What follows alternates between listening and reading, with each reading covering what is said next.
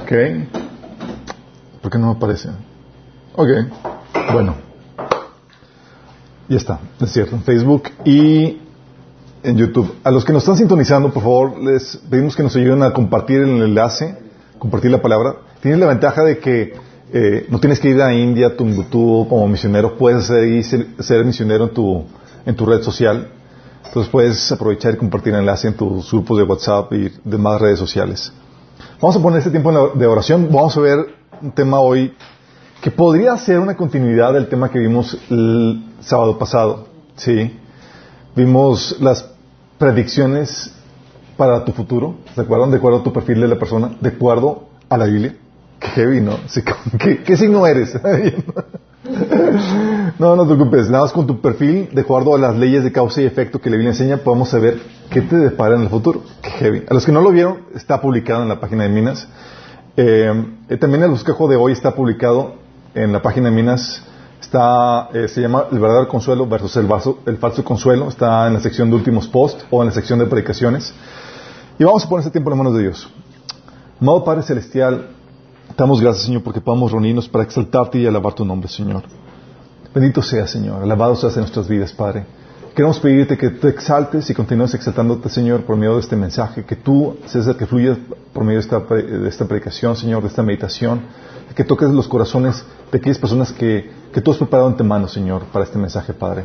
Habla a través de mí, cubre cualquier deficiencia, Señor, que se pueda transmitir el mensaje con claridad y con contundencia y con el poder de tu Espíritu Santo, Señor. Te lo pedimos en el nombre de Jesús. Amén. Ok. Este mensaje, chicos, viene a ser como una especie de, también de apéndice para del taller de sanidad emocional. De hecho, voy a retomar algunas cosas del taller de sanidad emocional.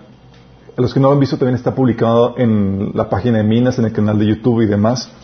Es muy importante eh, porque vamos a retomar de ahí, ahí a los que vimos el taller de sanidad emocional, aprendimos un aspecto muy importante. Aprendimos que el perdón no solamente no es, eh, no es suficiente para lograr la sanidad en las personas. ¿Se acuerdan? Habíamos visto que el proceso de sanidad se, se lleva a cabo por medio de cuatro puntos o cuatro pasos en, dentro de un proceso que Dios estableció, el cual el primero es el desahogo de tus emociones. Estás cargado, estás dolido, tienes que desahogar ese dolor. Y el segundo es el punto del perdón, donde tienes que perdonar a cualquier persona. ¿Se acuerdan cómo, habíamos estudiado el asunto del perdón en el taller? Que tiene que ser de forma incondicional, específica y unilateral. No tienes que esperar que te pidan perdón. Muy importante está ahí. Y muchos de los talleres que se dan en otras iglesias y demás, llega hasta ahí, hasta el, hasta el perdonar. Pero sin embargo, aunque, aunque perdonas, eh, mucha gente siente que, que le fregaron la vida y es ahí donde el consuelo es lo que cambia la perspectiva y te ayuda a estar por encima de las circunstancias. ¿Sí? Habíamos visto que entonces que es un componente indispensable dentro del proceso de sanidad emocional. Si dice, de hecho, la Biblia en Isaías 61, cuando el Señor fue enviado a, a, predicar su mensaje, dice, el Espíritu del Señor está sobre, está sobre mí, porque el Señor me ha ungido para llevar buenas nuevas a los pobres. Me ha enviado para consolar a los de corazón quebrantado Fíjate cómo habla aquí, habla, te roto el corazón, hay una herida en tu corazón, lo que necesitas es consuelo. Sí. De hecho, dice la Biblia que es necesario recibirlo en toda tribulación que tú y yo pasamos. Pablo decía en 2 Corintios 1 del 3 al 5, alabado sea el, Dios y Padre de nuestro Señor Jesucristo, Padre misericordioso y Dios de toda consolación, quien nos consuela, versículo 4, en todas nuestras tribulaciones. Fíjate cómo dice, ¿Nos consuela en cuántas? ¿En algunas? En todas. Entonces, si hay una tribulación, ¿qué requieres? Consolación. Sí, es indispensable. Versículo 5 dice, pues así como participamos abundantemente en los sufrimientos de Cristo, así también por medio de Él tenemos abundante consuelo. ¿Sí? De hecho, es algo que, comentamos que cuando el Señor partió nos advirtió que íbamos a, tener sufrimientos en este mundo. Nos advirtió eso y nos dio, o sea, eh, eh, nos dio un consolador. ¿Sí? que es el Espíritu Santo. Y cuando nos dio un consolador y le da, y le da el nombre de consolador, es como si el Señor te diera un curita antes de que te hirieras. ¿sí? Y dices, Señor, ¿por qué un curita? Espérate, espérate, vas a ver cómo va a estar la cosa. ¿sí? Sabía cómo iba a estar de, de, difícil y de cuatrapeada la, vida que íbamos a vivir, que los sufrimientos eran seguros que íbamos a, pasarlos, y por tanto íbamos a requerir abundante consuelo. Dice la Biblia en Juan 16, eh, 14, de 16 al 17 dice, y yo le pediría al Padre y Él les dará otro consolador para que los acompañe siempre, el Espíritu de verdad, a quien el mundo no puede aceptar porque no lo ve ni lo conoce, pero ustedes sí lo conocen porque vive con ustedes y estará en ustedes. ¿Sí? Entonces el Señor nos deja o nos da el Espíritu de verdad. Qué fuerte, ¿no? Que es el, es el consuelo. Y el Espíritu utiliza varias cosas para consolarnos. Eso no lo vimos en el de sanidad emocional. Entonces, bueno, sí lo vimos escuetamente, pero aquí lo vemos más específicamente en cuanto a, las herramientas que Dios utiliza para consolarnos. ¿Qué utiliza para consolarnos? La Biblia nos enseña que el Espíritu Santo utiliza la palabra. De hecho, lo que hace, muchos de los consuelos que hace el Señor es que te recuerda la palabra de Dios, la trae a tu mente. Es algo que, el Señor dijo que, que, iba a hacer cuando viniera el Espíritu Santo, que Él iba a recordarles mis palabras, dijo Jesús. Dice Salmo 119, 28, dice, lloro con tristeza. Y lo dice, aliéntame con tu palabra. Porque lo que hace es, la palabra de Dios. Ahí es consuelo en él. En eso. Dice Salmo 119, 52, medito en tus antiguas ordenanzas. Oh Señor, ellas me consuelan. Fíjate cómo la palabra viene y trae un consuelo. ¿Sí? De hecho, es algo que Dios utiliza. Primero utiliza la palabra de Dios, también utiliza no solamente la palabra. ¿Sabes qué utiliza también? El consuelo que Dios le da a otras personas. ¿Sabes tú que tu consuelo puede ser reciclable? Es decir, tú lo recibes y puedes servir para otras personas. ¿Sí? Dice 2 Corintios 1 de 4 al 7. Dice, el Señor, Dios nos consuela en todas nuestras, tribulaciones para que con el mismo consuelo que, que de Dios hemos recibido, también nosotros podamos consolar a los que sufren. Fíjate, dice, ¿recibes el consuelo? ¿Y qué haces? Consuelas a otros. ¿Sí?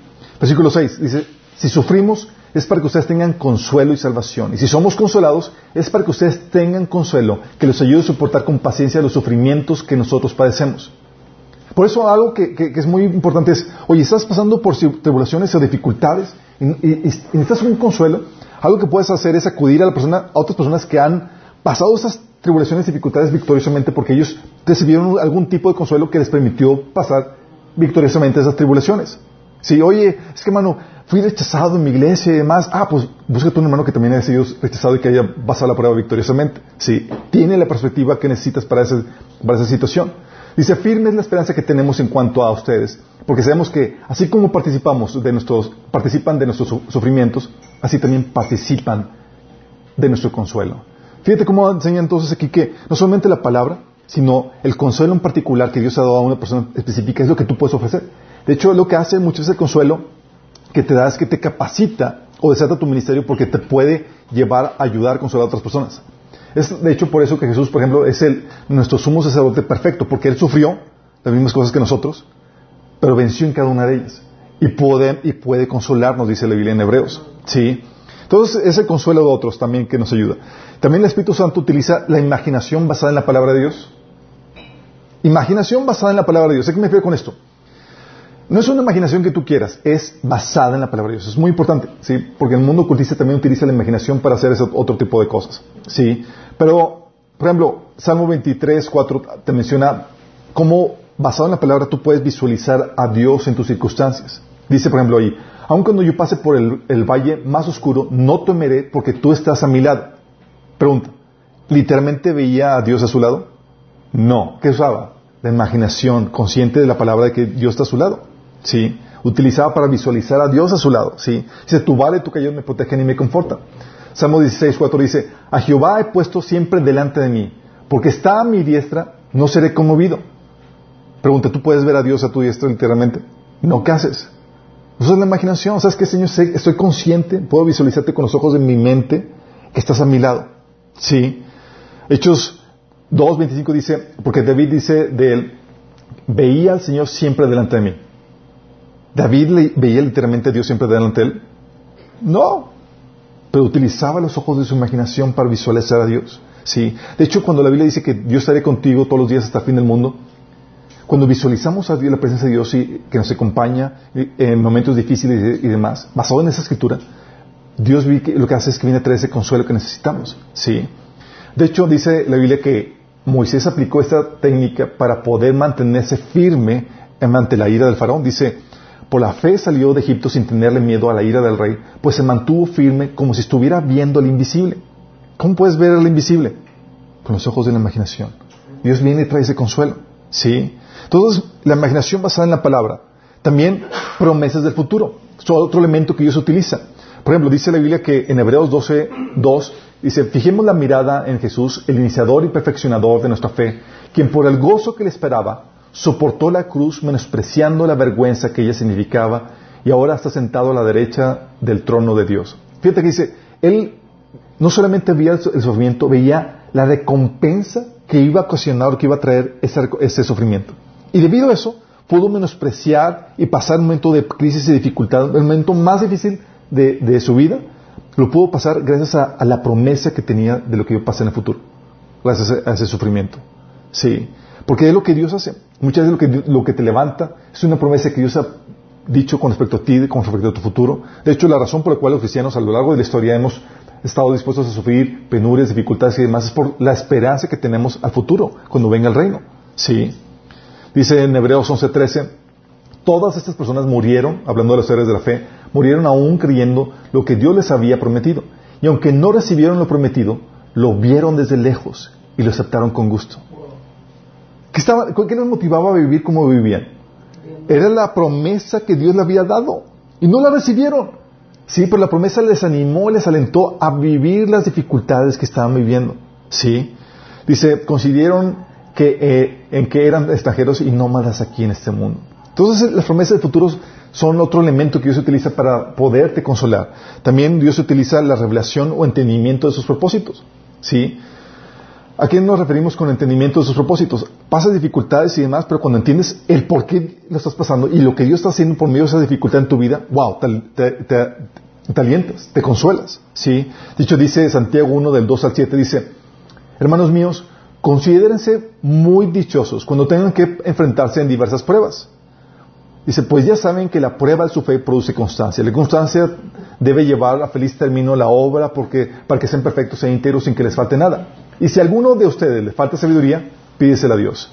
Y Él se las dará, pues Dios da a todos generosamente y sin menospreciar, a nadie. Fíjate lo que dice aquí, está, muy fuerte esto, porque dice que, la, que el consuelo de Dios dice que debemos de gozarnos en las tribulaciones. Ok, ¿cómo te gozas en las tribulaciones? ¿Sí? Y aquí te menciona el efecto que produce la tribulación. Pero luego te dice, si no entiendes para qué está funcionando la tribulación, ¿qué debes de pedir? Sabiduría. Sabiduría, entendimiento. ¿Qué, Señor? ¿Por qué está pasando esto? ¿Qué estás queriendo hacer en mi vida? ¿Sí? En este contexto es, cuando, es en lo que se pide la sabiduría, para entender los procesos o las situaciones difíciles que estás viviendo. ¿Sí? A veces en procesos de consuelo, mi esposa y yo vamos y nos metemos en nuestro cuarto, en cada quien en lo individual, y buscamos la perspectiva de Dios, el consuelo de Dios, el entendimiento de por qué estamos pasando tales o cuales circunstancias que estamos viviendo que nos duelen. Cuando llega la revelación, viene el consuelo. Y dices, wow, ahora entiendo. ¿Sí? Cuando no, buscamos ayuda. Oye, Señor, necesito sabiduría. ¿Sí? Y a veces no entendemos el por qué, pero es aquí cuando viene ese tipo de, entendimiento, esa sabiduría, de Dios. Según de Corintios 1, del 8 9, te pone un ejemplo Pablo, de cuando está pasando una situación difícil y entonces le cayó el entendimiento de el por qué estaba pasando esa, situación difícil. Fíjate lo que dice. Hermanos, no queremos que desconozcan las aflicciones que sufrimos en la provincia de Asia. Ok, ¿qué pasó a Pablo? sufrió aflicciones. ¿Sí? Dice, estábamos tan agobiados, bajo tanta presión, que hasta perdimos la esperanza de salir con vida. Fíjate, ese tipo de aflicciones era pesada. Al punto de que el gran Pablo, con toda su fe, dijo, estamos perdiendo toda esperanza. Es Pablo. Si ese eres tú, que será de todos nosotros? ¿Sí? Luego dice Pablo, nos sentíamos, versículo 9, nos sentíamos como sentenciados a muerte. Y luego dice, pero eso sucedió para que no confiáramos en nosotros mismos, sino en Dios que resucita a los muertos. ¡Oh! ¿Cómo? Pablo entendió que lo que estaba viviendo era para que dejara de confiar en Él y pusiera su esperanza en Dios quien resucita a los muertos. Es decir, fue un despojo de Dios donde Dios lo está despojando de su confianza, de sus habilidades, de su capacidad para salir de esa problemática por sí mismo, para poder poner confianza en Dios quien tiene la capacidad de resucitar a los muertos. ¿Sí se dan cuenta? Cuando tienes eso dices, órale, ya entendí por qué el Señor me está permitiendo pasar por esta situación. ¿Sí? El entendimiento de sus propósitos. De hecho, por eso dice Romanos 5 del 1 al, 5, dice, también nos, alegramos al enfrentar pruebas y dificultades porque sabemos que nos ayudan a desarrollar resistencia. O sea, ya sabemos el propósito de las pruebas. Nos ayudan a desarrollar resistencia. Dice, la resistencia desarrolla firmeza de carácter y el carácter fortalece nuestra esperanza segura de salvación. ¿Sí? Fíjate cómo habla de que, oye, esta, esta fortaleza, esta dificultad es, va a producir carácter. Pasa eso, y es algo que les he platicado cuando taller de emocional, dificultades en mi vida donde estaba, Señor, de aquí, y el Señor me dice, ¿no te das cuenta de lo que estoy haciendo? Yo, no, Señor. Y empiezas a hablar, estoy forjando en ti el carácter de Cristo. Sí. De hecho, este, este, este tipo de consuelo es lo que vino sobre, sobre este, um, sobre José cuando fue vendido por sus hermanos. Oye, ¿cómo recuperas una herida así? A menos que tú entiendes, por ejemplo, en el caso de José, el por qué fue vendido y tratado así. Dice, eh, Génesis 45, de 5 a 6, dice José a sus hermanos, pero ahora por favor no se aflijan más ni se reprochen el haberme vendido, pues en realidad fue Dios quien me envió delante de ustedes para salvar vidas. ¿Qué hizo? ¿Cómo fue consolado aquí? Con una revelación y entendimiento de los propósitos de Dios en medio de la situación que estaba pasando. ¿Sí hemos entendido? La otra forma en que Dios trae consuelo es trayendo a la remembranza de lo que Dios ha hecho en el pasado. Sí. Dice Salmo 119, 52. Me acuerdo, Señor, de tus juicios de antaño y encuentro consuelo en ellos. Cosas que Dios ha hecho en el pasado. ¡Wow! Y encuentras consuelo. Salmo 22, de 4 a 5, la forma en que fue consolado Jesús. En ti confiaron sus padres, confiaron y tú los libraste, recordando lo que Dios había hecho con nuestros antepasados. A ti clamaron y tú los salvaste, se apoyaron en ti y no los defraudaste. ¿Sí? O Salmo 78 del 10 al 22 que dice, se olvidaron de lo que había hecho, de las grandes maravillas que les había mostrado, de los milagros que hizo por sus antepasados en la llanura de Zoán, en la tierra de Egipto. Hablando de que el pueblo de Israel sucumbió en la desesperación porque olvidaron las cosas que Dios había hecho en el pasado. ¿Sí? Dice ahí que Dios eh, en su enojo aumentó contra Israel porque no le creyeron a Dios ni confiaron en su cuidado, porque habían olvidado eso. ¿Sí? Cayeron en esa desesperación que les ocasionó la queja y la crítica. Isaías 63, 7 dice, recordaré el gran amor del Señor y sus hechos dignos de alabanza, por todo lo que hizo por nosotros, por su compasión y gran amor. Sí, por la multitud de cosas buenas que ha hecho por los descendientes de Israel. ¿Por qué trae, por qué trae remembranza esa? Porque es cuando esas cosas del pasado que Dios ha hecho, viene a traer consuelo a tu vida. Sí, también es otra forma que Dios hace. Y por último, la, otra forma que Dios utiliza para traer consuelo es la palabra profética. La Biblia dice precisamente que la palabra profética, ¿sabes para qué es? O sea, el don de profecía. Dice en 1 Corintios 14, 3 que es para edificar, animar y consolar. Dice, el que profetiza habla a los demás para edificarlos, animarlos y consolarlos. De hecho, muchas de las sesiones que hemos tenido sanidad con algunos de ustedes ha sido una palabra profética donde Dios te da una palabra de consuelo que te ayuda a entender el propósito o la razón de lo que estás viviendo que, te trae ese consuelo a tu vida. ¿Sí? Entonces, estas son las formas en que Dios utiliza para consolar. Y el consuelo de Dios produce efectos en tu vida. Un tipo de efecto que pone el sello que ese consuelo realmente es de Dios. ¿Sí? Voy a cambiar la femina a los que están. Sí, un... el consuelo produce varios efectos que son propios del consuelo de Dios. Uno, te santifica en la prueba. Desarrolla los frutos del Espíritu en tu vida te corrige, ¿sí? Dice Salmo, digo, Romanos 5 del 13 al 4, también nos alegramos al enfrentar pruebas y dificultades porque sabemos que nos ayuda a desarrollar resistencia y la resistencia desarrolla la firmeza de carácter. ¿Cuál carácter? El carácter de Cristo en tu vida, ¿sí? Entonces te, purifica, te santifica el consuelo de Dios, ¿sí? También produce gozo en la prueba. Como trae el consuelo de Dios, de por qué Dios, cómo está utilizando la prueba, te gozas en medio de la situación y puedes vivir lo que dice Santiago, ¿sí? Que podamos gozarnos en medio de las pruebas y dificultades. ¿Cómo te puedes gozar? Porque ya vino el consuelo de tu vida, ya vino la sabiduría de Dios que trae la revelación de tus propósitos y demás. ¿Sí? Dice Santiago 1.9, hermanos míos, considérense muy dichosos cuando tengan que enfrentarse en diversas pruebas. ¿Y tú cómo lo hago? Pues consuelo. ¿Sí? ¿Qué consuelo es el que Dios te está dando para, para poder vivir eso? Romanos 5.3, lo que leímos. Nos alegramos al enfrentar pruebas y dificultades porque tenemos ese consuelo de Dios, que nos ayuda a entender el propósito o la razón de esas pruebas y dificultades. También, y ese gozo te lleva, produce la persistencia en la prueba, que te mantengas firme sin tirar la toalla en la fe, en el servicio, en las buenas obras. ¿Sí?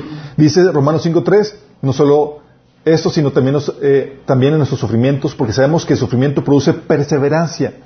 ¿Sí? Dice Santiago 1.3 que la prueba de su fe produce constancia, esa persistencia. Hechos 4.22 dice que los apóstoles se fortalecían a los discípulos animándolos a perseverar en la fe.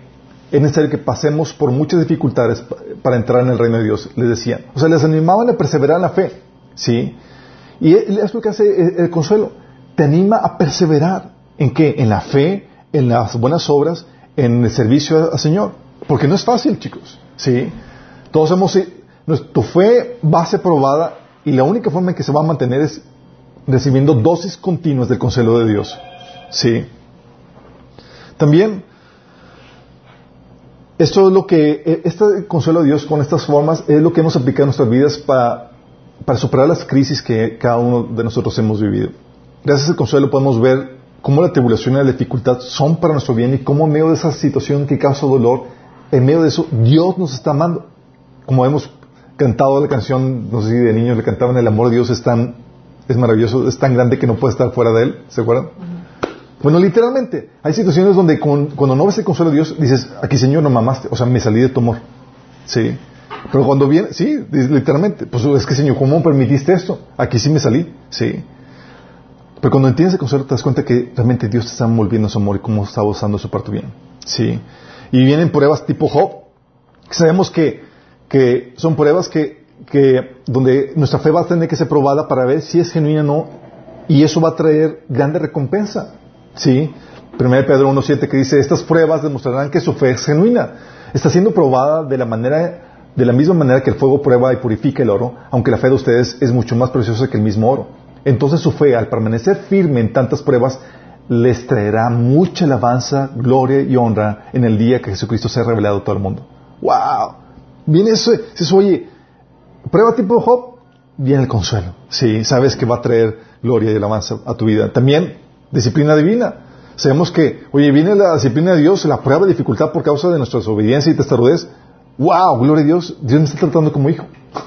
¿Quién no ha sido consolado por esa Dice Hebreos 12 del 5 al 8, dice, ¿acaso olvidaron las palabras de aliento con que Dios les habló a ustedes como hijos? Él dijo, hijo mío, no, fíjate, dice, es palabras de aliento. Y dices, wow, esperando una buena palabra. Dice, hijo mío, no tomes a la ligera la disciplina del Señor y no te des por vencido cuando te, te corrige, pues el Señor disciplina a los que ama y castiga a todo el que recibe como hijo. Al soportar esta disciplina divina, recuerden que Dios los trata como a sus propios hijos. ¿Acaso alguien oyó hablar de un hijo que nunca fue disciplinado por su padre? Hoy en día sí, antes no, chicos.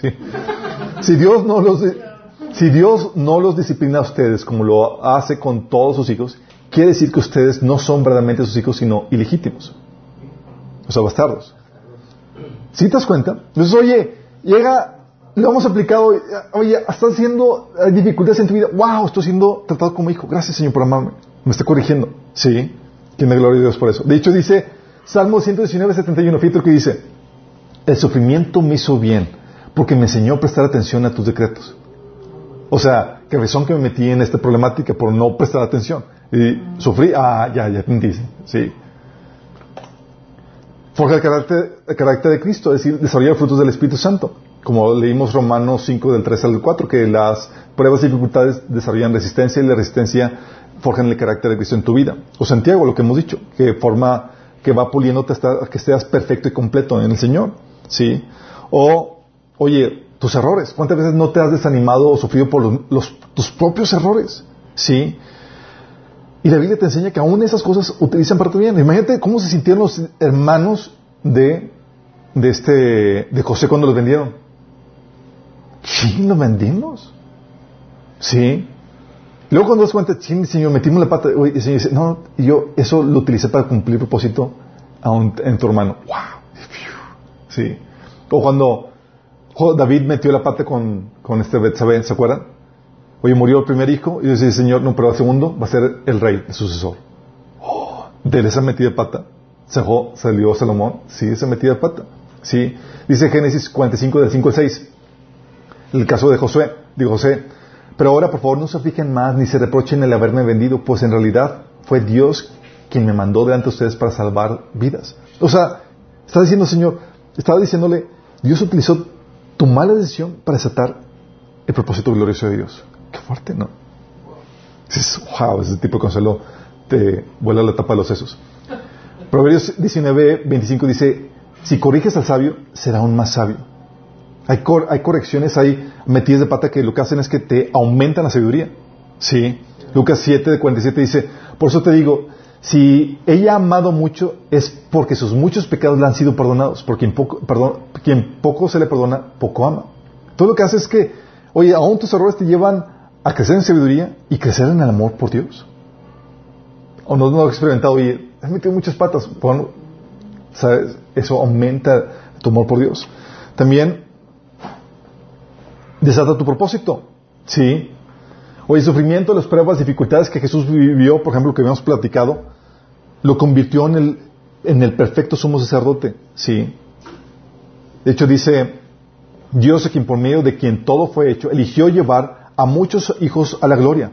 Convenía a Dios que mediante el sufrimiento hiciera a Jesús un líder perfecto, apto para llevarlos a la salvación. Oye, ¿entiendes que tu sufrimiento es necesario para el propósito que Dios tiene preparado para ti? ¡Wow! Si vas a aceptar mi propósito. Este sufrimiento, este propio y demás, va a bendecir a muchas personas. Dice, por tanto, era necesario que en todo sentido Él se hiciera semejante a nosotros, sus hermanos, para que fuera nuestro sumo sacerdote fiel y misericordioso delante de Dios. Entonces podría ofrecer un sacrificio que quitara los pecados del pueblo. Debido a que Él mismo ha pasado por sufrimientos y pruebas, puede ayudarnos cuando pasamos las, por, por pruebas. Y hay pruebas que pasan y dices que Señor hizo porque, ah, es para desatar tu propósito, como dice la Biblia. Todo obra para bien de acuerdo a propósitos de Dios para tu vida. ¿Sí? Romanos 8, 28. ¿Sí? Dios es lo que hace. Y a veces pasa dificultades y dices, ah, Señor, ¿por qué? Es necesario, hijo, para tu propósito. Esas luchas, esas tribulaciones.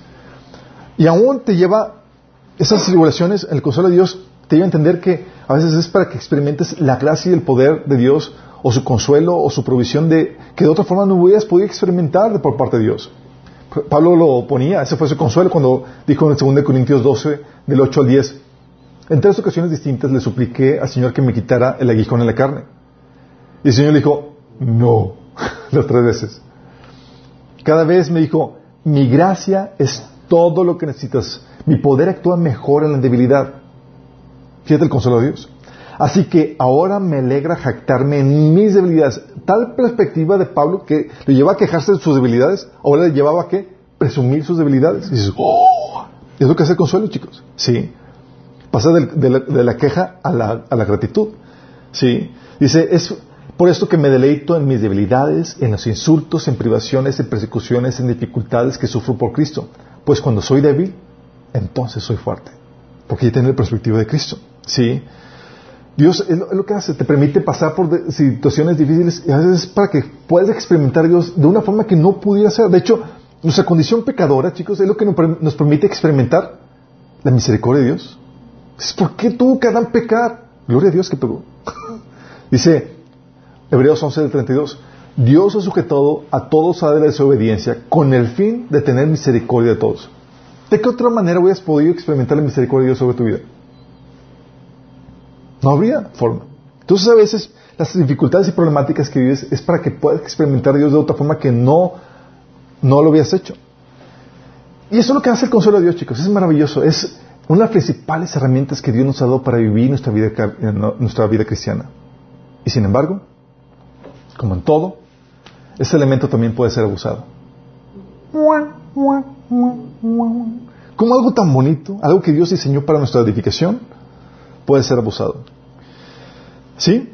Hay crisis y dificultades de las que no se te debe consolar. O sea, estás pasando por una crisis, estás pasando por una situación difícil y no se te debe consolar, se te debe de reprender y advertir. Te da cosita. ¿Sí? Hay crisis y pruebas en las que recibir una palabra de consuelo para hallar gozo, como dice Santiago, o contentamiento o esperanza en la situación difícil, está fuera de todo lugar.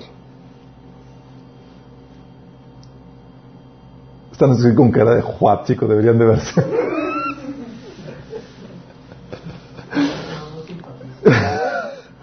Hay veces, chicos, en las que está mal el consuelo y que la palabra correcta es de juicio y advertencia.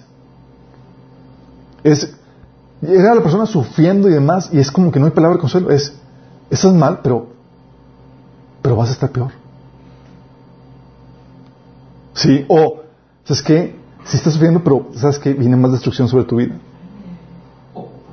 O viene, o, te va a ir mal. Sí, estás, estás batallando, bueno, prepárate, te va a ir mal. Sí. O esto, esto no va a obrar para tu bien. O va a venir maldición en tu vida. Es lo que decían los, es lo que decían los profetas, chicos. Sí. Los profetas no, no, típicamente venían a dar ese tipo de palabras. Sí. Dice Ezequiel 33, de 7 al 9, dice, a ti, hijo de hombre, te he puesto por centinela del pueblo de Israel. Por lo tanto, oirás la palabra de mi boca y advertirás de mi parte del pueblo. Cuando yo le diga al malvado, vas a morir, si tú no le adviertes que cambie su mala conducta, el malvado morirá por su pecado, pero a ti te pediré cuentas de su, de su sangre. Qué ¿no?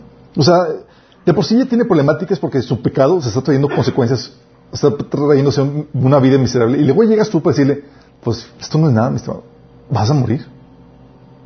Sí. No es nada fácil. Jeremías 18, 11 dice, y ahora cuando habla a los habitantes de Judá y Jerusalén y adviérteles que así dice el Señor, estoy preparando una calamidad contra ustedes y elaborando un plan en su contra. Vuélvanse ya de su mal camino, enmienden su conducta y sus acciones. Imagínate, dando una palabra de juicio y advertencia. Jeremías 19, 11 dice, adviérteles que así dice el Señor Todopoderoso, voy a hacer pedazos esta nación y esta ciudad con quien hice pedazos, como quien hace pedazos un cántaro de alfarero, que ya no se puede reparar y a, falta de otro lugar enterrarán sus muertos en Tofet. O sea, ver tanta mortandad que van a tener que buscar otro lugar, porque no van a poder controlar todo. Sí. O cuando Zacarías le dijo al pueblo, ¿por qué quebrantan el mandamiento de Jehová? No os vendrá bien por ello. ¿Suena palabra de aliento, chicos? Así como que, wow, ánimo, Dios te va a levantar, Dios tiene un propósito glorioso. No, no, no, es aquí, te va a ir mal. ¿Sí? Dice, no os va a ir bien por ello, porque, porque, por haber dejado a Jehová, Él también nos abandonará. Sí. Y dices, bueno, es que eso fue del Antiguo Testamento, ya no, ya está la misericordia y la gracia. Bueno, Jesús, viene con Jesús. Va denunciando las ciudades en las cuales había hecho tantos milagros, porque no se habían arrepentido de sus pecados ni se habían vuelto a Dios. Dice en versículo 21 de Mateo 11, ¿qué aflicciones espera Corazín y Bethsaida? ¿Suena palabra de ánimo? ¿De aliento? ¿De consuelo? Dice, ¿qué aflicciones espera Corazín y Bethsaida? Pues si en las perversas ciudades de Tiro y Sidón se hubieran hecho los milagros que se hicieron entre ustedes, hace tiempo sus habitantes se habrían arrepentido de sus pecados vistiéndose con ropa de tela y áspera y echándose cenizas sobre la cabeza en señal de remordimiento. Les digo que en el día de juicio a Tiro y Sidón les irá mejor que ustedes. ¿Y ustedes, los de Caparón, serán honrados en el cielo? No descenderán al lugar de los muertos. Pues si hubieran hecho en la perversa ciudad de Sodoma los milagros que hice entre ustedes, la ciudad estaría aquí hasta el día de hoy. Les digo que el día del juicio a un Sodoma le irá mejor que ustedes. ¿Suena palabra de ánimo, de consuelo, chicos? Sí, oye, por si ya estaban en problemados. Pero ya Jesús dice, mm, chicos, les espera, aguántense, viene algo peor. Entonces no solamente del Antiguo Testamento. Sí, de hecho, en otra ocasión Jesús también. O sea, están viviendo bajo la opresión del, imperio romano, injusticias del imperio. Y llega Jesús y da una palabra de juicio, dice Lucas 19, del 41 al 44. Al acercarse a Jerusalén, Jesús vio la ciudad delante de él y comenzó a llorar diciendo, ¿cómo quisiera que hoy tú, entre todos los pueblos, entendieras el camino de la paz? Pero ahora es demasiado tarde y la paz está oculta a tus ojos. No pasará mucho tiempo antes de que tus enemigos construyan murallas y te rodeen y te encierren por todos lados. Te aplastarán contra el suelo y a tus hijos contigo. Tus enemigos no dejarán una sola piedra en su lugar porque no reconociste cuando Dios te visitó. ¿Te imaginas eso? O sea, ya de por sí están emproblemados y, bajo el yugo de, de Roma. Y llega Jesús con ese tipo de palabra Oye, uno diría, Señor, pobrecito, ya le está, ya le está lloviendo. Bueno, el Señor dice, ¿les va a llover sobre mojado? Sí. ¿Cuándo aplica esto, chicos? ¿Cuándo aplica esto? Cuando dice, oye, hay una palabra, no te puedo dar una palabra de consuelo, tengo que darte una palabra de advertencia y de juicio. Cuando no cambia. Cuando no cambia, exactamente. Aplica a personas que persisten voluntariamente en su pecado. Sí. Obviamente de pecados a pecados y de consecuencias a consecuencias. Sí. De consecuencias menores de cuales se puede advertir. Oye, si sigues ahí, esto va a ocasionar que, que te, que te, eh, que te expulsen del trabajo. Sí. O que sufras una crisis económica, etcétera. Sí. Pero hay consecuencias. Porque el consuelo, chicos, viene condicionado siempre con el arrepentimiento. Siempre viene condicionado con el arrepentimiento. Ezequiel 33, 11 dice, diles, tan cierto como que vivo yo, afirma el Señor Omnipotente, que no me alegro con la muerte del malvado, sino que se convierta de su mala conducta y viva. Conviértate, pueblo de Israel, conviértete de tu, mala, de, de tu conducta perversa, porque habrías de morir. Fíjate cómo dice, cómo ofrece el Señor restauración si se arrepiente. Sí. Lucas 24, 47 dice, también se escribió este mensaje que se proclamaría con autoridad de su nombre a todas las naciones, comenzando Jerusalén, diciendo, hay perdón de pecados para todos los que se arrepienten. O sea, hay restauración, hay redención. Sí, se arrepienten. Hay esperanza. Sí, y eso lo vimos en el taller de sanidad emocional. ¿Se acuerdan? Habíamos platicado que el consuelo de Dios implícitamente trae muchas veces un arrepentimiento. ¿Por qué? Porque a veces las heridas que tenemos son producto de, la muerte de un sueño, de un ideal que tú tenías. Tú crees que las cosas fueran de tal forma y no se cumplieron y te. Tú esperabas que te trataran de cierta forma o que la situación fuera de tal forma y no se cumplió. ¿Sí? Entonces llega el consuelo de Dios y el consuelo de Dios te dice, no tu sueño, mi propósito. Y mi propósito volverá para tu bien. Y tú tienes la opción de aferrarte a tu sueño, el cual está frustrado, o abrazar el propósito de Dios, el cual te va a llevar. Y mucha gente se queda aferrado y no recibe el consuelo de Dios porque está aferrado a su sueño frustrado. ¿Y qué pasa eso? Si no hay ese arrepentimiento donde cambian de actitud de que rechazo mi sueño, ideal, mi ideal frustrado, y abrazo el propósito de Dios, no voy a recibir el consuelo de Dios. ¿Sí? Porque el Señor te dice, hijo, esto va a obrar por tu bien a mi propósito, ¿de acuerdo a mi propósito? Señor, no quiero, y la gente dice, no quiero ser pulido, Señor, no quiero ser hecho a la imagen de Jesús, yo quiero mi comodidad y quiero que todo el mundo me trate bien. No, hijito.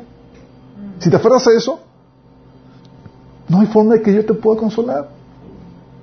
¿Sí me explico? Hay ese cambio interno. Tienes que eh, también desistir de, de tal práctica o actitud pecaminosa y aceptar lo que Dios ordena. Es como, hijo, esto es, es, tienes que dejar esa actitud y demás que está cuestionándote esto. Y entonces te voy a bendecir, entonces te va a ir bien. ¿Sí? La situación, entonces obra mal para tus propósitos, pero bien para los propósitos de Dios. Daña tus propósitos, pero beneficia los propósitos de Dios. Entonces siempre va a haber, necesariamente va a haber un cambio, un arrepentimiento, un cambio de mentalidad, de actitud, para que puedas recibir ese consuelo de Dios y puedas recibir esa bendición. Como las cosas están obrando para tu bien, de acuerdo al propósito de Dios, no los tuyos. Y si no hay arrepentimiento, si persistes en, en, tus malas actitudes, en tu comportamiento que no está alineado a la voluntad de Dios, ¿qué queda decir? ¿Se te puede consolar? No, no se te puede consolar. No hay, si no hay arrepentimiento, hay palabras de advertencia y de juicio. Hay una amenaza. Lo que Pablo decía, fíjate, dice Romanos 2, del 3 al 5. ¿No te das cuenta lo bondadoso y tolerante y paciente que es Dios contigo? ¿Acaso eso no significa nada por ti? ¿No ves que la bondad de Dios es para guiarte que te arrepientas y abandones tu pecado? Fíjate cómo habla de, del trato de Dios, de la paciencia de Dios, y lo dice, versículo 5. Pero eres terco y te niegas a arrepentirte y abandonar tu pecado. Por eso vas acumulando un castigo terrible para ti mismo. Pues acerca el día de, ir, de la ira en, el cual se manifestará el justo juicio de Dios. ¿Te das cuenta de la advertencia Pablo? ¿No entiendes? Lo que haces es que estás acumulando juicio sobre tu vida. ¿Sí? Hebreos 10, 26, 27 es donde habla de esa persona que está obstinada a seguir sus propios caminos, que dice, si después de recibir el conocimiento de la verdad pecáramos obstinadamente, ya no hay sacrificio por los pecados, sino solo queda una terrible expectativa de juicio, el, fuego ardiente que ha de devorar a los enemigos de Dios. O sea, ¿suena advertencia, chicos? Claro que es una advertencia. Es ahí donde dices, no te puedo dar consuelo. No hay arrepentimiento. No te quieres alinear. Nada más tengo una palabra de advertencia para ti. Olvídate, consuelo. Sí. De hecho, es lo que el Señor hacía. Con palabras de advertencia. Hay varias palabras que dices, están muy severas. Fíjate, una de ellas es Lucas 26 del 14 al 39. Fíjate lo que dice. Lucas, perdón, es Levítico. Levítico 26 del 14 al 39. Se lo leo. Sin embargo, si no, no me escuchan y obedecen todos estos mandamientos, mandatos, y si rompen mi pacto al rechazar mis decretos, al tratar mis ordenanzas como con desprecio y al rozar obedecer mis mandatos, yo los castigaré. Traeré sobre ustedes terrores repentinos, enfermedades debilitantes y altas fiebres que harán que sus ojos fallen y que su vida se consuma poco a poco. Sembrarán sus cosechas en vano porque sus enemigos se las comerán. Me volveré contra ustedes y sus enemigos los derrotarán. Aquellos que a quienes odian los gobernantes, eh, los, los gobernarán y ustedes huirán, aun cuando nadie los esté persiguiendo. Y si a pesar de todo esto, fíjate, llaman la descripción de lo que dice ahorita, ¿suena agradable? No, dices, está mal. Lo dice el versículo 18. Y si a pesar de todo esto, todavía me desobedecen, los castigaré siete veces más por sus pecados. O sea, ¿no entendiste? Prepárate. Viene algo peor. Dice, quebrantaré su espíritu orgulloso al hacer que el cielo sea tan rígido como el hierro y la tierra tan dura como el bronce. Todo su trabajo será en vano porque la tierra no dará cosechas y los árboles no producirán fruto. Si aún así permanecen hostiles conmigo y rehusan, y obedecerme, ¿qué va a pasar? Dice, otras siete veces va a aumentar el castigo. El desastre, dice, aumentaré siete veces el desastre a causa de sus pecados. Enviaré animales salvajes que los privarán de sus hijos y los destruirán su ganado. Ustedes disminuirán en número y los caminos y sus caminos quedarán desiertos. Y si todavía no aprenden la lección y continúan su hostilidad hacia mí, entonces yo mismo seré hostil con ustedes y los castigaré siete veces con calamidades por sus pecados. Llevan tres siete, chicos. O sea, ¿no entendiste? Siete veces más. ¿No entendiste? Siete veces más. Imagínate llega una, una persona contigo problemada y dices, una palabra de consuelo, no tengo una palabra más que te va a ir peor. ¿Sí? Dice, los castigaré siete veces con calamidades por sus pecados. Dice, enviaré ejércitos en contra, en su contra, que llevarán a cabo la maldición del pacto que violaron. Cuando corran sus calamidades, buscarán seguridad. Les enviaré una plaga para destruirlos ahí mismo y serán entregados en manos de sus enemigos. Destruiré su provisión de alimentos, al punto de, de que diez mujeres necesitarán un solo horno para preparar el pan de sus familias. Ellas rociarán el alimento por peso y aunque coman, no se saciarán. Sí, si a pesar de esto todavía rehusan escuchar y permanecen hostiles hacia mí, entonces yo descargaré toda mi hostilidad. Yo mismo los castigaré siete veces por sus pecados. Otro, cuatro veces siete. ¿Te imaginas? Dice, entonces comerán la carne de sus propios hijos e hijas. Destruiré sus santuarios paganos, derribaré sus lugares de culto, dejaré sus cuerpos sin vida apilados sobre sus ídolos sin vida y los desparciré. Haré que sus ciudades queden desoladas y destruiré sus lugares de culto pagano. No me agradaré sus ofrendas, de las cuales deberían ser un aroma agradable para mí. Yo mismo devastaré la tierra y los enemigos que vengan a apoderarse de ella quedarán horrorizados de lo que vengan. ¿Te imaginas escuchar esto? ¡Qué heavy! Dices, ¡ah, su mecha! O sea, si están emproblemados, ves a la persona así sufriendo, y tú quieres dar una palabra de consuelo. Es a, las personas que no son hijos. Eso es a los que no se quieren perseguir. Así es. Es, de hecho, es el trato que Dios hace a los que son su pueblo. Si este es su pueblo. Es, es que sigues persistiendo. A los que no son su pueblo puede dejar que el enemigo los prospere. Sí. Porque aquí son 2.400 ¿Te imaginas? Yo, ya cuando llegas al punto de comer tus propios hijos y sabes que estás en, en, graves, ¿en qué nivel estás? Sí. O el caso de, de Isaías 9 del 10 al 21, que viene aquí. ¿Qué es lo que dice? O sea, el pueblo quería animarse a sí mismo diciendo, porque recibieron un castigo. Sí, dijeron, pues no importa, reemplazaremos los ladrillos rotos de nuestras ruinas con piedra labrada y, y volveremos a plantar cedros donde cayeron las higueras eh. Pero el Señor traerá a los enemigos de Resín contra Israel e incitará a todos sus adversarios. Los arameos desde oriente y los filisteos desde occidente sacarán los colmillos y devorarán a Israel. Pero aún así, no queda satisfecho el enojo del Señor. Su puño sigue, preparado para dar el golpe. O sea, no está satisfecho, sigue Dios enojado con el puño alzado. Pues después de tanto castigo, el pueblo seguirá sin arrepentirse, no buscará al Señor de los ejércitos celestiales. Por lo tanto, en un solo día el Señor destruirá tanto a la cabeza como a la cola, la noble rama de pluma y el humilde junco. Los líderes de Israel son la cabeza y los profetas mentirosos son la cola. Pues los líderes del pueblo lo han engañado, lo han llevado por la senda de la destrucción. Por eso el Señor no se complace con los jóvenes ni tiene misericordia siquiera de las viudas y los huérfanos, pues todos son unos hipócritas perversos y todos ellos hablan necedades. Pues aún así no queda satisfecho el enojo del Señor. Su puño sigue preparado para darle el golpe. Esa perversidad es como un incendio de maleza que no solo quema la zarza y los espinos, sino que también hace arder los bosques. Su fuego hace subir nubes de humo. La tierra quedará ennegrecida por la furia del Señor de los ejércitos celestiales. El pueblo será combustible para el fuego y nadie perdonará la vida siquiera de su propio hermano. Atacarán a su vecino de la derecha, pero seguirán con hambre. Devorarán a su vecino, a su vecino de la izquierda, pero no quedarán satisfechos. Al final se comerán hasta sus propios hijos. Manasés se alimentará a Efraín y Efraín se alimentará de Manasés y los dos devorarán a Judá, Pero aún así no queda satisfecho el enojo del Señor. Su puño sigue preparado para el golpe. Imagínate. Oh. ¿Pero cuál era el pecado? el contexto no podemos ver ahorita a detalle, pero estamos hablando de, eh, de, que venía el juicio por todos los pecados acumulados de la idolatría y la, y la, y la deshonestidad, los, los sobornos, las injusticias a las viudas y demás, la mentira. Sí. O, por ejemplo, había varios, eh, porque ah, eh, algunos profetas, no fueron si eran aún además, hace, hace reclamo contra las injusticias, ¿sí? El derramamiento de sangre, los adulterios, ¿sí?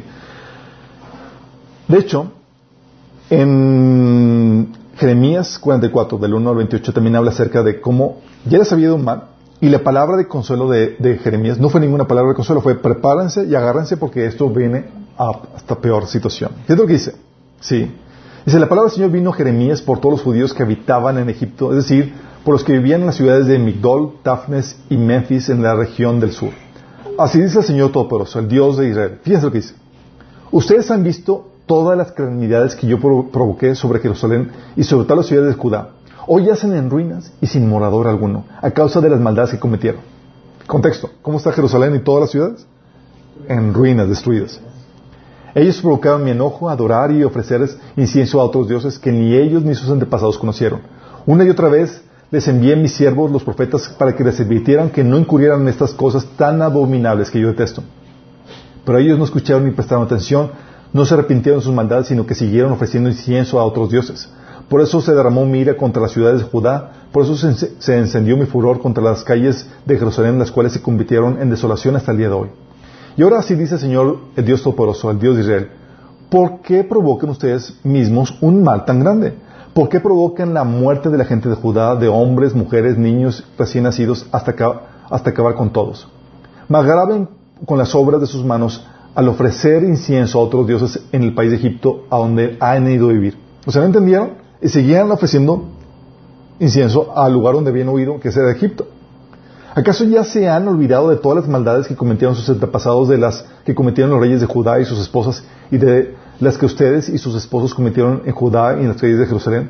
Sin embargo, hasta el día de hoy no se han humillado ni, se han, ni han sentido temor, no se han comportado según mi ley y mis preceptos que les di a ustedes y a sus antepasados. Por eso sí dice el Señor Dios Todopoderoso, el Dios de Israel, he decidido ponerme en contra de ustedes para, para su mal y destruir a todo Judá. Tomaré, tomaré del resto de Judá que, se empecinó en ir a vivir a Egipto, y todos perecerán, caerán a filo de espada, el hambre los exterminará, desde el más pequeño hasta el más grande, morirán de hambre a filo de espada, se convertirán en objeto de maldición, de horror, de imprecación, de oprobio. Con hambre, peste y espada castigaré a los que habitan en Egipto como castigué a Jerusalén. ¿O sea, no entendieron? ¿Ya estaban mal? Pobrecitos, vamos a dar una palabra de consuelo. Y nada. Palabra de, va a venir peor. Agárrate. Lo que viste no fue nada. ¿Sí? Ahí está el pasaje para que lo vean por completo. Porque lo que hace Dios es que a veces la palabra, chicos, la palabra correcta no es para elevar a los ánimos. A veces la palabra correcta es para destruir los ánimos, para producir así un arrepentimiento. Sí. Hay situaciones en donde te debes, el ánimo debe de caer, debe, ir, debe de caer desánimo y desaliento. ¿En qué sentido? Desánimo y desaliento en que vas a prosperar en tus malos caminos. Porque la única manera en que estás ahí perseverando en tus malos caminos es porque crees que vas a prosperar, que te va a ir bien. Y es que tiene que venir, tiene que venir, no, tiene que venir un desánimo. Es que es, cierto, eso no, no va a funcionar. Sí, lo que, todo lo que tengo contra ti es, lo que tengo para ti es una palabra de desánimo y desaliento. Sí, tiene que haber un lamento, un lloro. Es lo que Santiago, capítulo 4, del 4 al 10, quería incentivar en el pueblo, en los cristianos. Cristianos, fíjate lo que les dice. Porque ya es que querían, oraban y oraban mal. ¿Por qué? ¿Por qué oraban mal? Oraban mal porque no pedían, no recibían porque no pedían, y cuando pedían, pedían mal porque oraban para satisfacer sus deleites carnales. Sí. Y, Santiago les dice, adúlteros. O sea, no es palabra de aliento. O sea, pobrecito, chicos. Pues quiero dar una palabra de aliento porque pues no reciben sus contestación de sus oraciones. Vamos a darles, sigue perseverando. ¿no? Dice, adúlteros. Dice, ¿no se dan cuenta que la amistad con el mundo les convierte en enemigos de Dios? Lo repito, si alguien quiere ser amigo del mundo, se hace enemigo de Dios. ¿Qué le estaba diciendo Santiago? Chicos, ustedes son enemigos de Dios, adúlteros enemigos de Dios. ¿Sí? ¿Acaso piensan las escrituras que las escrituras no significan nada? Ellas dicen que Dios desea fervientemente el Espíritu que puso dentro de nosotros que, de nosotros que le sea fiel. Y Él da gracia con generosidad. Nos dice las escrituras, Dios se opone a los orgullosos, pero da gracia a los humildes. Así que humíllense delante de Dios, resisten al diablo y Él huirá a ustedes. Acérquense a Dios y Dios se acerca a ustedes. Luego fíjate lo que dice, lávense las manos pecadores, purifiquen su corazón, porque su lealtad está dividida entre Dios y el mundo. Perdón. Derramen lágrimas por lo que han hecho, que haya lamento y profundo dolor, que haya llanto en lugar de risa, tristeza en lugar de alegría. ¿Cómo? O sea, tú ves a la persona ya problemada, sufriendo porque no recibe sus oraciones y, y dice, no, no, es, debe haber lágrimas por lo que han hecho. Debe haber lamento y profundo dolor. Fuértelas. Sí. Dice, humíllense delante del Señor y Él los levantará con oro. O sea, la condición para la restauración era humillarse en arrepentimiento y en dolor por lo que habían hecho.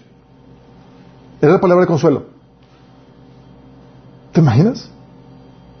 ¿Y esto, chicos? No es una tarea agradable. ¿Ser tú el vocero de esto? Ser vocero de esto, dices, oye, pues llega el hermanito todo abrumado, tribulado contigo. Sí.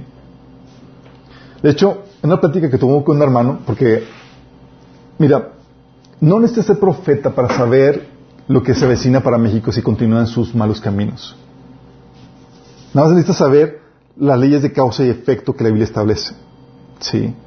Entonces en la Biblia, eh, yo suelo poner en mi Facebook comentarios de advertencia a la gente, a los que confían en sus gobernantes, que los van a salvar la situación, en sus partidos y demás, o en el gobierno, o lo que tú quieras, ¿sí? Y me escribe un hermano, me dice, oye, yo te veo muy pesimista con tus publicaciones. Y me pone, la gente necesita esperanza. Y dice, luego me pone más adelante y dice, lastimamos a las personas con esos comentarios. Y le puse, y le puse, es preferible lastimar a la gente con la verdad que confortarlas con la mentira. Es preferible, chicos. Sí. Es como cuando, cuando no quieres corregir a tu hijo porque va a llorar. Dices, que si correjo va a llorar, pues que llore, porque si no lo corriges ahorita, ¿qué va a pasar?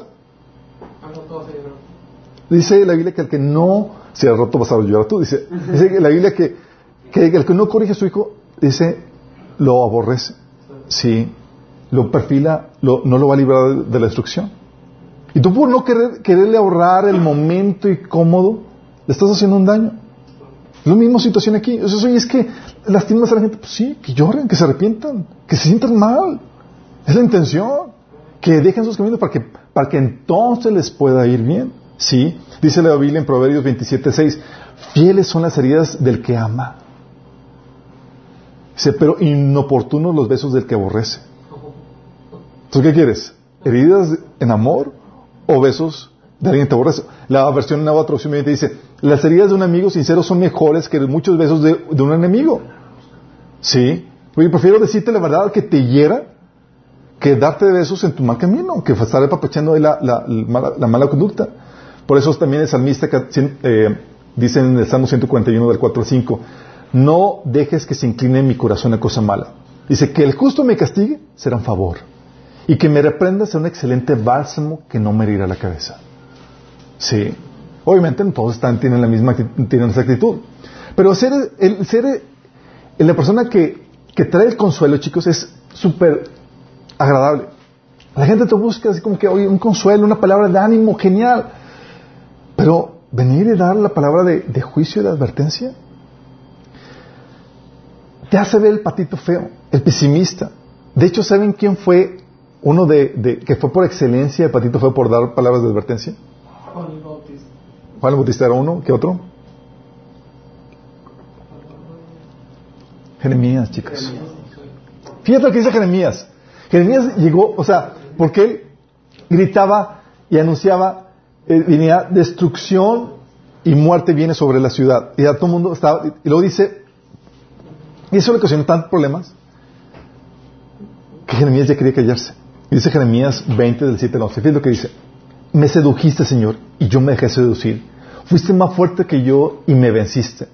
Todo el mundo se burla de mí, se ríen de mí todo el tiempo. Cada vez que hablo es para gritar violencia y destrucción.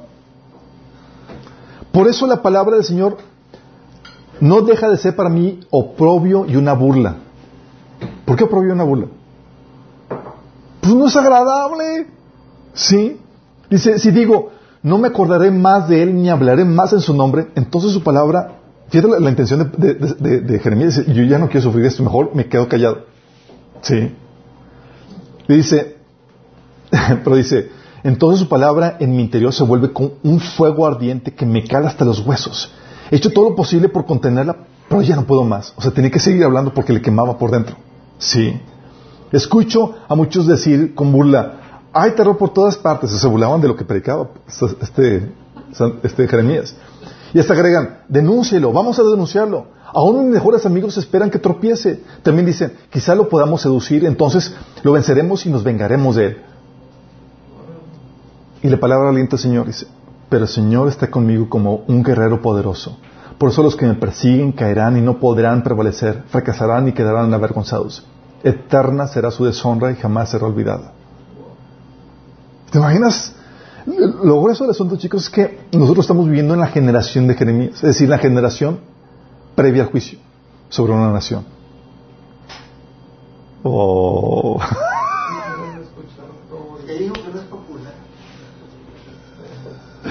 Sí, o sea, y es ahí donde tenemos palabra de edificar, de consuelo, y también tenemos palabra para de derribar y destruir. Como Dios le dio, dijo Jeremías, Jeremías 1 del 9 al 10, dice, luego el Señor extendió mi mano, tocó mi boca y dijo, mira, he puesto mi mi, mis palabras en tu boca, hoy te doy autoridad para que hagas frente a naciones y reinos, algunos deberás desarraigar, derribar, destruir con sus palabras, y derrocar, y otros deberás edificar y plantar. Y así es nuestra palabra, chicos. Como representantes del Señor, algunos edificamos, consolamos, abrazamos y levantamos, y otros derribamos y advertimos, ¿sí? O sea, y dices, oye, gracias que yo no, no tengo don de, profeta, de, de profeta. No necesitas tener don de profeta, chicos. Eso lo vimos la sesión pasada. Sí, en predicciones para tu vida. Tú puedes saber, por leyes de causa y efecto, qué es lo que depara para un tipo de vida y para una nación. Sí, tú sabes. O sea, no, se- no se quiere saber, no, es, no es física cuántica. De hecho, ¿sabes lo que, lo que ah, predicaban muchos profetas? No predicaban nada nuevo. Las, las palabras de advertencia que daba Moisés al pueblo de Israel, decían, hey, eso que dijo Moisés, eso es lo que viene, chicos. O sea, no era nada nuevo. Así mismo nosotros damos ese tipo de advertencias. Pero la gente prefiere palabras que endulcen el oído. Y la Biblia nos advierte que estamos en ese tiempo. Dice 2 Timoteo 4 del 13 al 4. Y llegará el tiempo que la gente no escucharán más la sólida y sana enseñanza. Seguirán sus propios deseos y buscarán maestros que les digan lo que sus oídos se mueren por oír. Rechazarán la verdad e irán tras mitos. ¿Por qué? Porque prefiero que me endulces el oído, que me digas algo que me levante. ¿Sí? En vez de que algo que me, que me reprende, que me duela. El Evangelio de la Prosperidad. El Evangelio de prosperidad, de superación personal y demás. ¿Sí? ¿Y qué crees? En esos casos, cuando viene palabra de consuelo, cuando no debe de venir, ¿sabes quién da esa palabra de consuelo? El enemigo.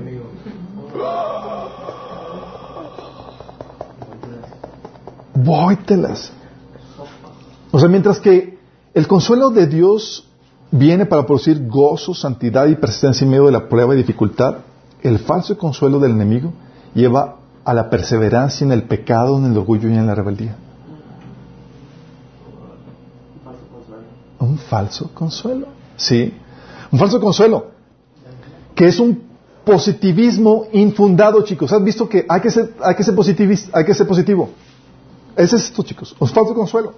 El cristiano no es positivo. El, cristiano es, conoce la ley- las leyes de causa y efecto que establece la Biblia. Y dice, Si hago esto, va a venir esto. Sí. Y puedo esperar bendición para mi vida. Sí. Pero cuando dices, oye, nada más con el solo creer que me va a ir bien, sin entender las leyes de causa y efecto, sin aplicarlas, es un positivismo infundado. Es una esperanza mentirosa que causa destrucción, chicos. Sí. Jeremías 20, y la Biblia habla mucho de esto, de este falso consuelo. En el tiempo de Jeremías había muchos falsos profetas que venían y animaban a la gente. ¡Ey! ah, Va a venir prosperidad, va a venir bendición, va a venir paz. Dice Jeremías 6 del 13 al 4 al 14. Porque desde el más chico hasta el más grande, cada uno sigue la avaricia y desde el profeta hasta el sacerdote todos son engañadores. Y, le- y curan la herida de mi pueblo con liviandad diciendo paz, paz. ¿Y no hay paz? Se dicen, va a haber paz, chicos, aunque estén mal. Y llega la paz, pero otro tiempo, sí. Jeremías 8, del 10 al 12 lo reitera, dice, por tanto daré a otros sus mujeres y sus campos a quienes lo, lo constituyen, a, quienes los conquisten. Porque desde el más pequeño hasta el más grande, cada uno sigue la avaricia, desde el profeta hasta el sumo sacerdote, todos hacen engaño. Y curaron la herida de la hija de mi pueblo con liviandad, diciendo paz, paz, y no hay paz. Esperábamos paz, pero no llegó nada bueno. Esperábamos un tiempo de salud, pero nos llegó el terror. Porque es lo que viene, chicos. Una falsa promesa es, te, te enseña una... No, se, se quiere ignorar las leyes de causa y efecto que Dios establece en la Biblia. Dices, no, o sea, no tiene que ver lo que estás haciendo con, con lo que va a venir en el futuro. ¿Sí? Dice Jeremías 14, del 13 al 14. Dice, luego les dije, oh soberano, oh Señor soberano, sus profetas les dicen, todo está bien, no vendrá guerra ni hambre. El Señor ciertam- ciertamente les enviará paz. Fíjate cómo les desconsolaban, chicos. Entonces el Señor me dijo, esos profetas dicen mentiras en mi nombre. Yo no los envié, ni les dije que hablaran. No les transmití ningún mensaje. Ellos profetizan visiones y revelaciones que nunca, que nunca han visto ni oído. Hablan necedades producto de su propio corazón mentiroso. Mm. ¿Te imaginas? Jeremías 23 del 16 al 20 dice, así dice el Señor Todopoderoso, no hagan caso de los que dicen los profetas, de lo que dicen los profetas, pues alientan en ustedes falsas esperanzas, cuentan visiones que se han imaginado y que no proceden de la boca del Señor. Es un falso consuelo, chicos. Dice, miren, el enojo del Señor estalla como una tormenta, como un torbellino que se remolina sobre la cabeza de los perversos. El enojo del Señor no disminuirá hasta que termine con todo lo que Él ha tenido planeado, pensado. En los días futuros ustedes entenderán todo esto con claridad. ¿Te das cuenta del choque? Unos consolando en una actitud pecaminosa, en una, en una, en una vida rebelde, y, y, y Jeremías dando advertencia que venía destrucción. ¿Cuál creen que se posicionó mejor? Sí. Es ahí donde dices, oye, pero es que la gente necesita palabras de ánimo. No, no siempre necesitan palabras de ánimo. Se necesitan palabras de, de juicio y de advertencia. Sí, para que entonces les vaya bien. Porque este falso consuelo, chicos, solapa y fomenta el pecado. Solapa y fomenta el pecado. Jeremías 23, 14, escucha. Pero ahora veo que los profetas de Jerusalén son aún peores. Cometen adulterio y les encanta la deshonestidad. Alientan a los que hacen lo malo para que ninguno se arrepienta de sus pecados. Estos profetas son tan perversos como la gente de Sodoma y Gomorra. ¿Qué hace con eso? Oye, como no te advierto, estás viendo una mala conducta y no te advierto de pecado, al contrario, te, te doy palabras de bendición y de ánimo y de consuelo. ¿Qué está pasando? Te estoy animando que, a que persistas en tu vida de pecado. ¿Sí? Jeremías 23, 17 dice, a los que me desprecian les aseguran que yo digo que gozarán de bienestar. A los que obedecen los dictados de su terco corazón les dicen que no les sobrevendrá ningún mal. La versión Nueva Traducción 20, en ese versículo de Jeremías 23, 17 dice, siguen diciendo a los que desprecian mi palabra, no se preocupen, el Señor dice que ustedes tendrán paz. Y a los que obstinadamente siguen sus propios deseos, los profetas dicen, no les sucederá nada malo. ¿Te das cuenta de las palabras de, de ánimo, de consuelo que están dando? ¿Estaba aplicado? ¿Estaba bien aplicado? No. Estaba mal aplicado y estaban solapando y fomentando el pecado. Sí, Jeremías 23, 22 dice, si hubieran estado en mi presencia y me hubieran escuchado, habrían hablado mis palabras y habrían hecho que mi pueblo se apartara de sus malos caminos y sus malas acciones. Pero como no estaban, las palabras de ánimo y consuelo que estaban dando estaba fomentando la mala conducta. Sí, Jeremías 23, 32 dice, yo estoy en contra de esos falsos profetas. Sus sueños imaginarios son mentiras descaradas que llevan a mi pueblo a pecar. Fíjate lo que dice. ¿Qué, produce este efecto? Lleva a mi pueblo a pecar. Yo no los envié, ni los nombré, no tienen ningún mensaje para mi pueblo. Yo, el Señor, he hablado. ¡Qué fuerte! Y no solamente solapa y fomenta el pecado, chicos. Este consuelo alimenta el orgullo. Te da palabras de aliento cuando no debe haber. Es, es, es una palabra de, de, de desaliento lo que necesitas. Es lo que necesitas. Es date por vencido. Te va a ir peor. ¿Sí? Pero unos animan, otros, oye, pues vino calamidad, vino desastre. Nos vamos a levantar más fuertes y se animan mutuamente. Y lo único que necesitan. Fíjate que dice Seguías 9 del 8 al 10. Esta palabra, chicos, fue la que vino contra, eh, la que utilizaron cuando vino la, cuando se subían las torres gemelas. Lo que utilizaron. Y viene en contexto de rebeldía. Fíjate lo que dice. El Señor ha enviado su, su, enviado su palabra y le ha enviado contra Jacob, ya cae sobre Israel. De esto se entera todo el pueblo. Efraín y los habitantes de Samaria, todos los que dicen con orgullo y con altivez de corazón. ¿Qué es lo que dice? Vino el castigo sobre ellos y dicen ellos con altivez de corazón. Si se caen los ladrillos, reconstruiremos con piedra tallada. O sea, ¿no entendiste pasó? Vino el juicio de Dios, vino el castigo, y tú te quieres levantar para hacer algo mejor. Dice, si se caen las vigas de higuera, las repondremos con vigas de cedro. O sea, ¿Qué parte no entendiste de que es actitud de humillación y flojito y comprando? Pero se anima, oye, me fue mal y me voy a levantar y vamos a hacer algo más fuerte, más grande. Y dices, no, no. Tú lo que necesitas es, una palabra de desaliento que te desanime a persistir en tu pecado. Es saca la banderita blanca y dice, Señor, me rindo. ¿Sí? Lleva no solamente eso, lleva a, también a que, a que pongan la mirada en las cosas de este mundo. ¿Por qué? Porque el consuelo de, Satanás viene y te, lo que hace es que te ofrece, te ofrece los placeres de este mundo. No las glorias, no, de las que, no, las del mundo que viene. Sí, no del reino, sino de habita.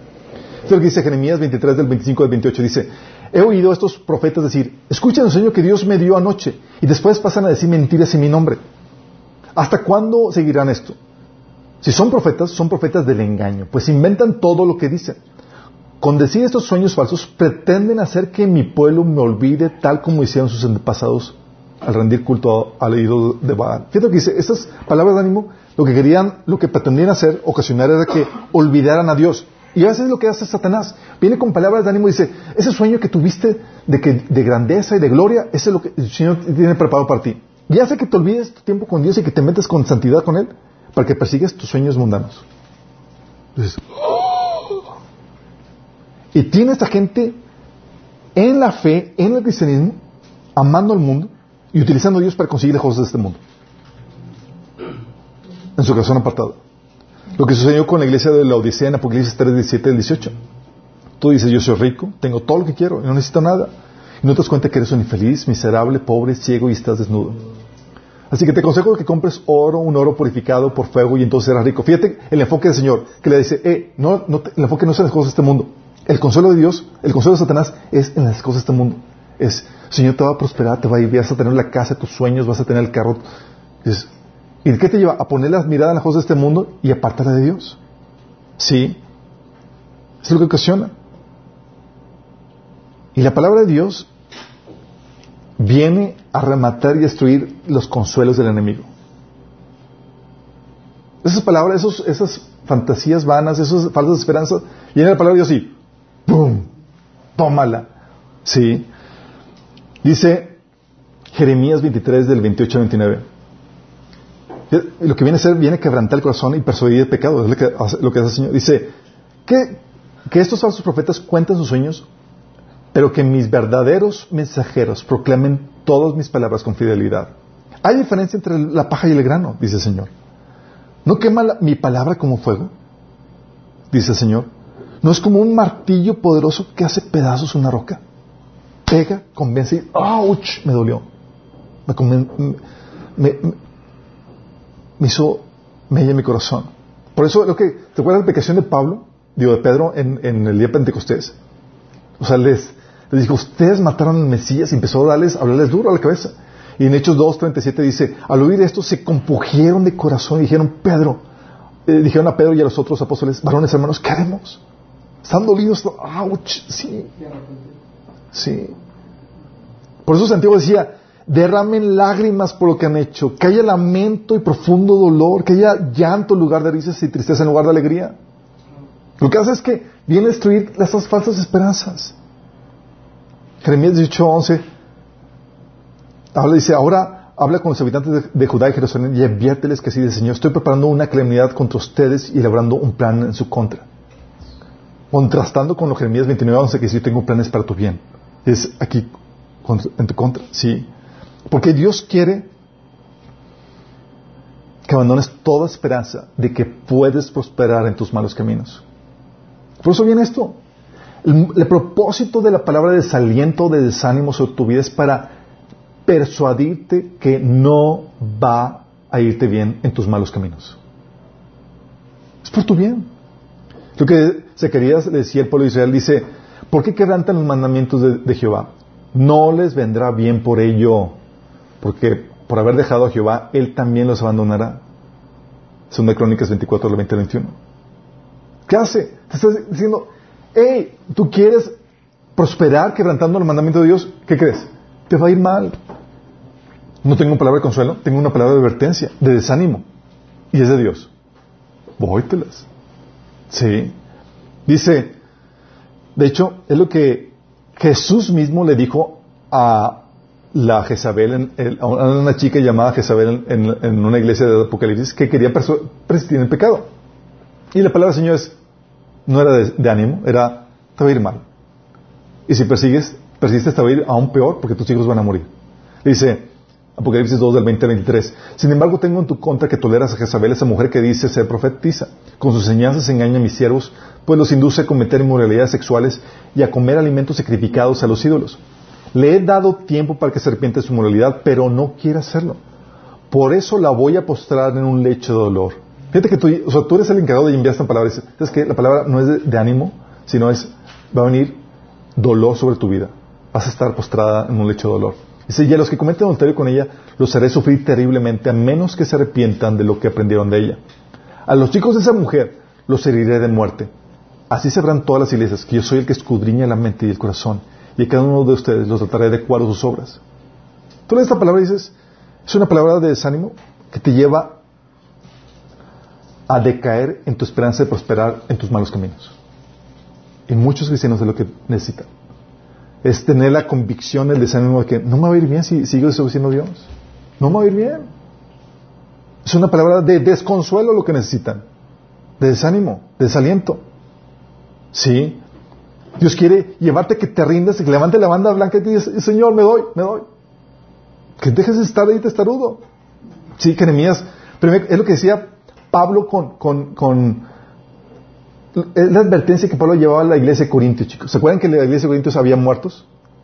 Por, por desobedecer a Dios, ¿se acuerdan? Por, por, los abusos en la cena que uno se tomaba la cena con, eh, se quedaban borrachos y, y se aborazaban y, y, dejaban sin comer algunos y, demás. Era un desorden en la Santa Cena, imagínate.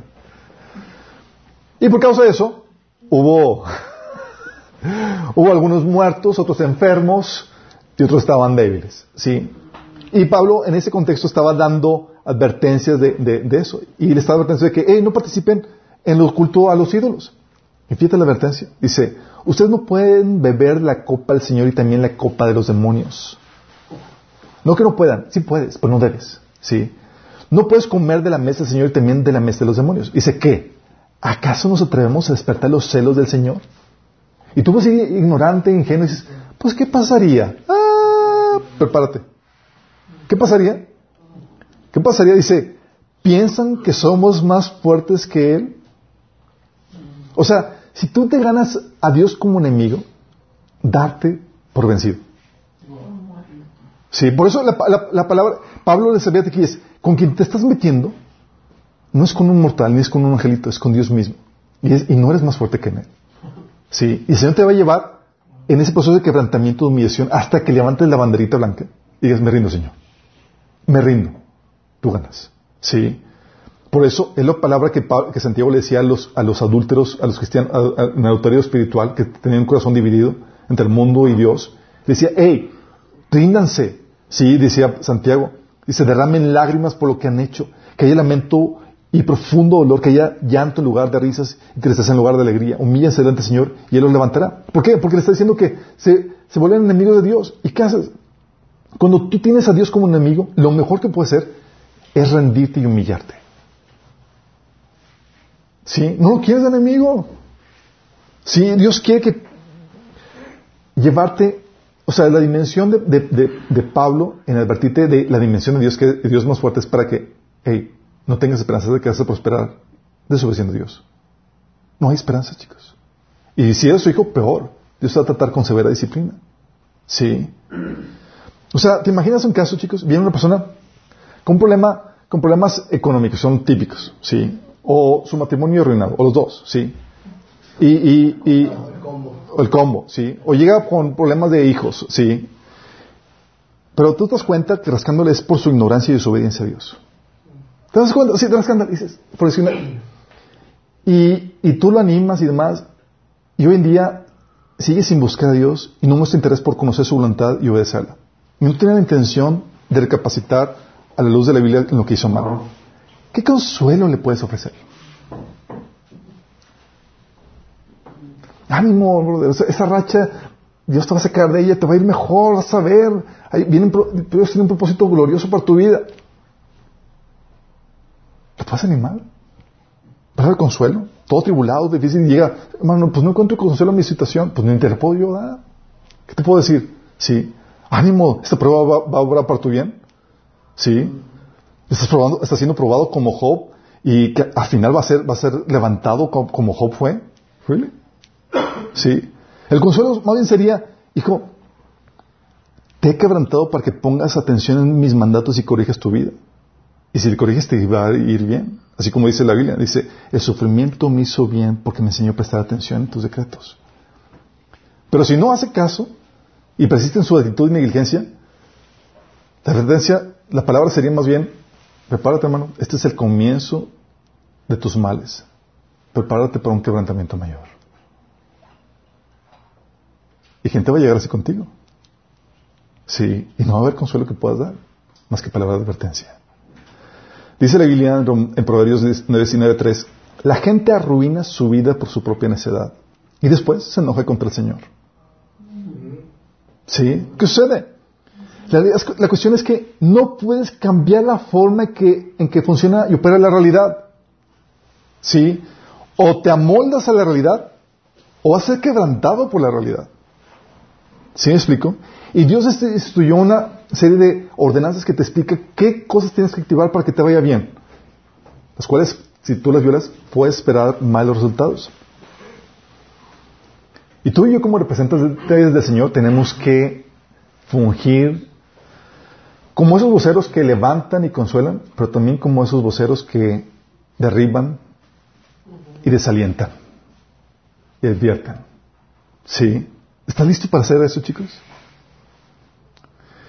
Oye, dices, pues no quiero, yo soy, yo soy más de palabras de ánimo, como dice Austin. Así que él más de, de, ánimo. Bueno, déjame advertirte. Si tú te enfocas en que solamente quiero dar palabras de ánimo, ¿qué crees? Va a ser muy querido. Sí. Va a ser muy querido por la gente, por las palabras de ánimo y palabras de aliento mal aplicadas. Pero tendrás por enemigo a Dios. Y eso es para pensarlo dos veces. Y la Biblia menciona que hay juicio a los que ofrecen falsos consuelos, falsos consuelos y falsas esperanzas. El juicio.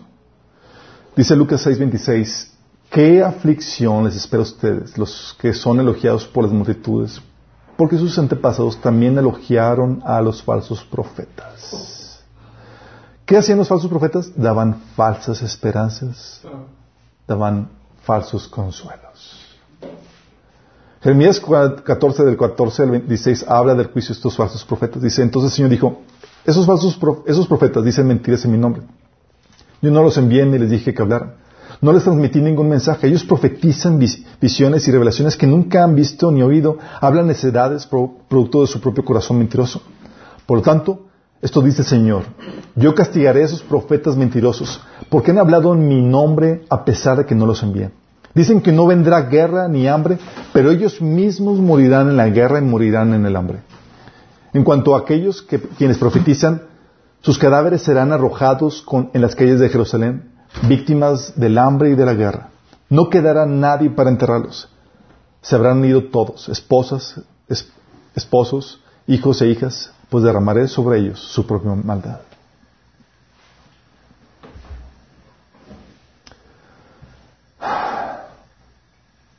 Ser un vocero de Dios, chicos, es toda una responsabilidad. ¿Y qué crees? Tú y yo tenemos la responsabilidad de ser ese vocero de Dios, pues llevamos el nombre del Señor y lo representamos a Él. Y la intención es que seas el, la monita de oro que todo el mundo quiere. Hay gente que te va a agradecer la vida. Como dice Pablo, somos perfume de vida para algunos y otros perfume de muerte para otros. Tu intención es que puedas dar una palabra fidedigna a las personas. Y a veces no va a ser agradable. Y quiero animarte a que tú seas fiel en dar la palabra correcta. Que te odien, no serás el único. Sí. No va a ser el, último. Pero va a ser para bendición de la persona. ¿O qué prefieres? ¿Que por amor corregirlo y aunque te odie? ¿O para hacer un prejuicio, quedar bien con la persona? y darle una palabra de aliento cuando lo que necesitas es una palabra de desaliento. ¿Qué prefieres? Por temor al Señor, tienes que ser fidel a Él. Porque el por que puedes tener no solamente es que causes daño a la persona con una palabra de desaliento, sino que te ganas a Dios como tu enemigo. Sí. La intención es que podamos ser estas, en esta generación que estamos viviendo, esos voceros, así como Jeremías, que damos la palabra de consuelo, pero también la palabra de desaliento cuando se requiera una palabra de aliento que desmotive a la gente a persistir en su pecado. Y tal vez tú estás en una situación donde estás persistiendo en el pecado. La palabra que tenemos para ti que basada en la Biblia es que no te va a ir bien si persistes en tu pecado. Va a venir muerte, destrucción, y vas a terminar con una muerte eterna al morir en tu vida. Pero el Señor te ofrece perdón y vida eterna si tan solo estás dispuesto a arrepentirte de tus pecados, dejar tu pecado para seguir a Dios de todo corazón. Si tú te estás dispuesto a arrepentirte, tú crees que Jesús es Dios mismo encarnado, que vino a pagar el precio de tus pecados, muriendo en la cruz y que resucitó el tercer día, tú puedes recibir el perdón de pecados, hoy mismo, aquí ahora. Y si tú quieres hacerlo, dice la Biblia que todo aquel que invoque el nombre del Señor será salvo. Invocarle es pedirle salvación, es rendirle tu vida al Señor. Y si quieres hacerlo, te quiero guiar en esta oración. Ahí mismo cierra los ojos y dile, Señor Jesús, hoy te pido que me perdones de mis pecados. Perdóname por persistir en mis malos caminos, en hacer mi voluntad y no la tuya, en ignorar tu voluntad. Yo te pido que me perdones, Señor. Yo creo que tú moriste por mí en la cruz y que resucitaste para el perdón de mis pecados. Yo te pido que entres en mi vida, que me cambies, que me des tu Espíritu Santo, que me des la vida eterna, la cual yo recibo por fe en tu nombre, Jesús. Amén.